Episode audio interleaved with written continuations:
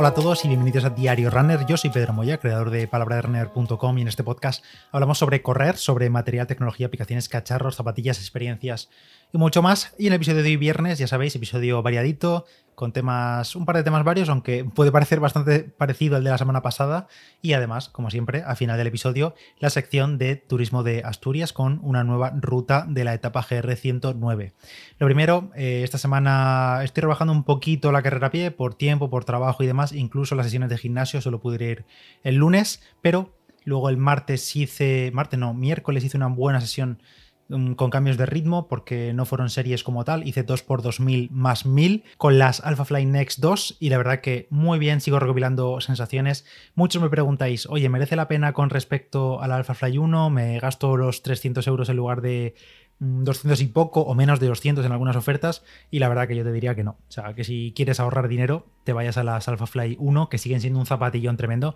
Ahora me hace un poco de gracia porque ahora que han salido las dos, como que mucha gente dice, no, pues es que las Alpha Fly 1 ajustaban peor de tobillo o nunca le he pillado el, ajuste o no me gustaba la respuesta, pero la realidad es que es y seguirá siendo una enorme zapatilla de maratón, sobre todo si te encaja por sensaciones y demás. Hay gente que ya sabéis que prefiere las Vaporfly Next en lugar de las No es mi caso, pero eh, de tener que comprar unas ahora mismo, pues yo no me gastaría los 100 euros más, aunque lo he hecho por probarla sobre todo, no me gastaría 100 mm, euros más en las Alpha Fly 2. Que hablando de las Alpha Fly 2, pues han salido justamente ayer jueves 7 de julio salieron en el primer color oficial, el no proto. Eh, ya sabéis que la versión que salieron a mitad de junio era el color proto, 100% blanco, con los detalles de prototipo, entre comillas, a un precio de 305 euros. Y en este caso, la versión ya final, digamos, comercial, en el primer color, que es una mezcla de dos colores, cuesta 299 euros. Es decir, exactamente el mismo precio que el de las Alpha Fly 1 cuando salieron al mercado. Así que esos 5 euros extra que se le sumaron al color proto, pues eran simplemente por el color proto. O sea que la versión final pues, cuesta 299 euros. No ha subido en nada de precio. ¿Sigue siendo un dineral? Sí, pero no ha subido más de precio. Bueno, y como decía, ese miércoles hice 2x2 más 1000, un total de 12 kilómetros que fue de entreno. Buenas sensaciones, eso sí, ya me cuesta un poco madrugar, pero es que si no madrugas eh, te pega un calorazo tremendo y un bochorno que eh, se hace difícil acabar los entrenos decentemente. Ayer jueves salí a hacer una media maratón, quería hacer no una media maratón, simplemente un entrenamiento bastante más largo, también para seguir metiendo kilómetros a las ASICS Metaspeed Sky Plus o Plus o como lo queréis llamar o más, y quería hacer algo largo, me preparé un poco también más de habituamiento líquido, tanto un botellín con 250 de agua como otro botellín de casi 300 con 80 de maltosa, maltodextrina y fructosa y salí directamente a hacerlos y al final acabé cascándome una media maratón a 4.30 y poco de media, ritmo constante, eh, zona 2 de ritmo para mí, aunque em, el tema del calor pues me afecta bastante, sobre todo cuando ya van siendo las 9 y media, 10 de la mañana que te aprieta un calor que te mueres y claro, el pulso sube que da gusto. Eh, intenté no mirar el pulso, lo, es más, me puse en otra pantalla para no fijarme en el pulso, pero inevitablemente sabía que iba subiendo, pero yo simplemente quería mantenerme en la zona 2 de ritmo, así que 4.30, 4.29 en algún kilómetro, 4.30 y pico, y al final esa media maratón en una hora 36 a 4.33 de media. Y pues nada, más kilómetros metidos a las metas y Sky. Me están gustando muchísimo, pero muchísimo de verdad a, esos ritmos de 4.30 y pico, 4.20 y pico, parece que acabas yendo solo. O sea, una respuesta muy buena, súper cómodas, aunque le he tenido que pillar un poco el ajuste a los cordones, porque como que me bailaba, sobre todo en el pie derecho, un poco el, el pie por dentro y me acaba haciendo roce en el, en el calcetín con la propia plantilla interior y me hacía como un roce, una fricción constante que me quemaba un poquillo la planta del pie, pero lo he solucionado ajustando más los cordones de la, de la parte delantera. En otro orden de cosas, ayer también, día 7 de julio, junto a las Alphafly Next 2 en el color definitivo, también salieron las nuevas Zoomfly 5 que ya sabéis que yo no soy muy fan de las Zoomfly desde que quitaron del mercado nuestras amadas Zoomfly Flyknit, las eh, Zoomfly 2, y estas Zoomfly 5 llegan con bastante novedades y yo de momento creo que no las voy a probar ni las voy a comprar ni nada. Salen a un precio de 160 euros. En principio, en principio mantienen la placa de carbono, pero la gran novedad es que ahora meten Zoom X, la mejor espuma de Nike, en la media suela, pero tiene un poco de truco porque no es una media suela completa de Zoom X, sino que es solo un cachillo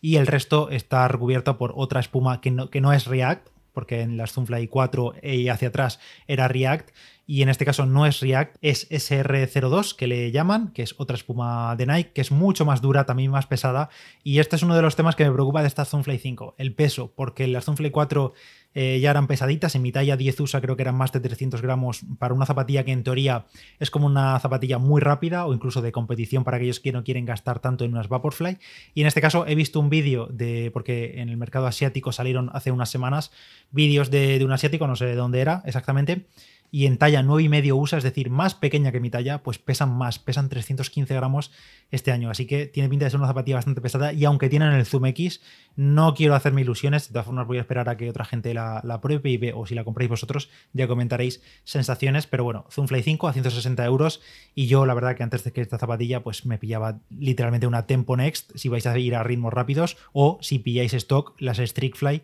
van a ser, yo creo, seguro, más rápidas y más agradables en el pie que esta Zoomfly 5. Temas sobre el Apple Watch. Ayer mismo instalé la beta 3 de la Developer eh, Preview, no sé cómo la llaman en Apple, la beta 3, vamos, de, de WatchOS 9. Mm, sigue prácticamente igual, la verdad, no he notado cambios ni en batería ni en nada y no he tenido grandes fallos, ya lo comenté, que parece sido una versión final, seguramente, eh, bueno, eh, en el listado de cambios de Apple sí que se ve que hay errores, que hay cosillas que están fallando y tal, pero en mi uso diario típico y de entrenamiento y tal, no estoy notando grandes em, fallos, digamos, de cara a ser una beta, porque al final no deja de ser una beta, pero bueno, todavía quedan dos meses completos para que salga la versión final y, e iré instalando pues, las versiones beta sucesivas que vayan saliendo durante este verano. Pero la noticia que quería comentar sobre el Apple Watch viene de eh, Bloomberg, del amigo Mark Gurman, que es un chaval que lleva ya muchos años hablando sobre, bueno, hablando y acertando sobre rumores de próximos lanzamientos de, de Apple. La verdad que tiene buenas fuentes y trabaja ahora en Bloomberg y ayer o hace dos días publicó un artículo sobre el futuro Apple Watch Series 8, los que saldrán este próximo mes de septiembre. Y al igual que otros años, porque creo que esto es algo que se filtró o que se ha rumoreado otros años, ha vuelto a comentar que en los Series 8 habrá tres modelos diferentes de Apple Watch, tanto el Series 8, digamos, estándar, el SE, que sería un poco más barato porque le quitan eh, funciones, como ahora mismo también le quita funciones, tipo lo del electrocardiograma y demás, pues en este caso también irá un poco más recortado, aunque utilizarán todos los tres el mismo procesador, y el Series 8 em, dedicado a deporte, que lo ha denominado creo como Extreme o algo así, o no sé si lo llamarán Pro o no sé cómo lo llamarán, pero estaría más indicado para deportes extremos, entre comillas. ¿Y esto cómo estaría reflejado en el propio reloj? Pues según comenta Gurman, en una mayor pantalla, casi 2 pulgadas de tamaño de pantalla, que la verdad que se vería bastante espectacular, teniendo en cuenta la pantalla que tiene ya el Apple Watch. Se agradecería mucho esa gran pantalla. También dice que en lugar de aluminio utilizarían un metal más resistente, supongo que también pues ante golpes y demás, eh, y también un cristal eh, de la pantalla más resistente ante pues, eh, golpes, caídas, impactos, rayas y demás. Y también ha indicado que los Apple Watch Series 8 traerán todos sensor de temperatura integrado en el reloj, que esto no lo traen hasta ahora y que puede servir pues, para completar más métricas de las que eh, ya el Apple Watch es capaz de, medir durante el día a día, además sumarle la temperatura corporal del, deportista o del, usuario, vamos. Recuerdo que esto llegaría en septiembre junto con la versión final de WatchOS 9. Eso sí, aunque hubiese un Apple Watch dedicado únicamente a deporte, me extrañaría mucho, por no decir que sería inviable, que Apple dedique funciones exclusivas de deporte a este, a este modelo Extreme. Simplemente sería para usuarios que quieran más pantalla, por cierto, más batería, que según indica Gurman que este reloj, al ser también más grande eh, y tamaño, hay espacio para meter una batería mayor, así que pues en lugar de a lo mejor durar un día, un día y medio, dos días, para aquellos que lo utilizan más para deporte, con navegación de mapas, con música al mismo tiempo, con la pantalla activa, con el brillo alto y todo, pues que al menos dure bastantes más horas de lo que dura ahora. ¿Va a hacer Apple un Garmin Fenix? Pues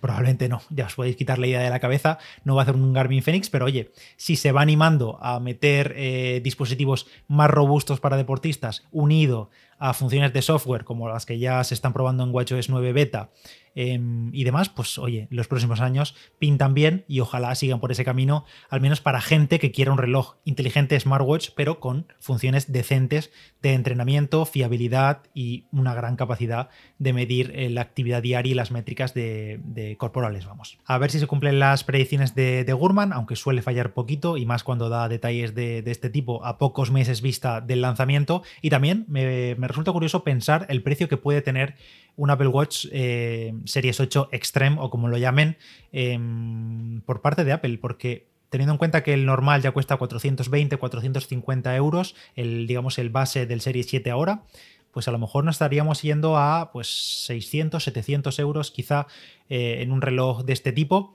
que bueno, viendo cómo está el mercado hoy en día, pues no es tampoco nada descabellado y más siendo Apple, pero vamos, que ya hemos visto que gama alta de relojes deportivos ya está por ese precio o superior. No hay más que ver al Garmin Epix por 1000 eh, euros o los Fenix 7 y demás. Pero bueno, veremos, veremos qué pasa en los próximos meses. Y ya pasamos a la etapa 6 de la ruta GR109 también conocida como el Camino Natural de la Cordillera Cantábrica Asturias Interior. Ya sabéis que tenemos esta sección semanal los viernes patrocinada por Turismo de Asturias, en la que vamos hablando de etapas, de rutas que podemos hacer de senderismo por todo el Principado de Asturias desde hace unas cuantas semanas y hasta final de año estaremos con este episodio de los viernes, con este espacio dentro del episodio de los viernes. En esta ocasión la etapa 6 va de Villamayor a Espinareo o Espinaredo, también conocido como Espinaredo, y la haremos sin salir del concejo de Piloña y discurre en dirección sur hacia la Sierra Bedular por una ruta que la que tendremos paisajes preciosos con vistas a Infiesto, a las sierras de Sueve, del Aves y del Sellón, hasta alcanzar Espinaredo, que será nuestra fin de etapa, nuestra meta.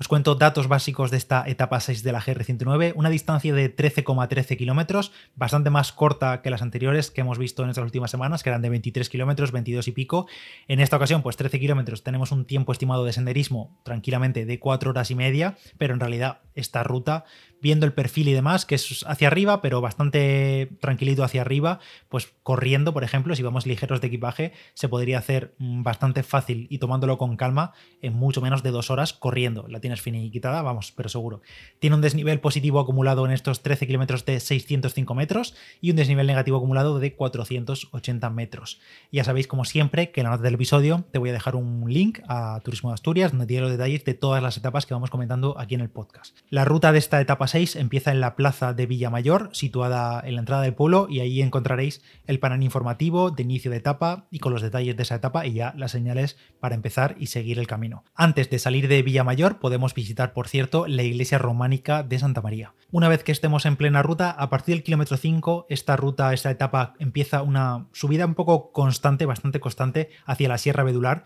con caminos que pasan a través de robles, de abedules y castaños, y mientras subimos tendremos vistas a Infiesto y a las sierras del Sueve, del Aves y del Sellón más o menos a la altura de Porciles, la carretera vuelve a empezar a descender a falta de 3-4 kilómetros para el final y ya vamos directamente dirección hacia Espinaredo, que será nuestro final de etapa. Y se trata, por cierto, Espinaredo de una localidad conocida por su gran número de hórreos. Y tras estos 13 kilómetros ya habremos completado otra etapa más de la ruta GR109 y la siguiente, la etapa 7, por cierto, es muy cortita, de apenas 9 kilómetros, 3 orillas de senderismo con dirección a El Fresnedal. Que esa y las siguientes no la vamos a cubrir aquí en el podcast, como os comenté, sino que vamos a saltar directamente a la etapa 12, 13, 14 a partir de mitad de julio. Y nada más por el episodio de hoy. Yo soy Pedro Moya, palabra de runner en Instagram y en Strava. Me podéis seguir por ahí o comentar cualquier cosa tanto por esas redes como por Evox que permite dejar comentarios. Se agradecen las valoraciones de 5 estrellas en Spotify y también en Apple Podcast, que podéis dejar vuestras valoraciones sobre el podcast en general si os gusta y compartirlo, por supuesto, con vuestros compañeros de, entrenamiento, eh, conocidos, corredores y demás. Que paséis muy buen fin de semana y nos escuchamos en el próximo Diario Runner. Chao, chao.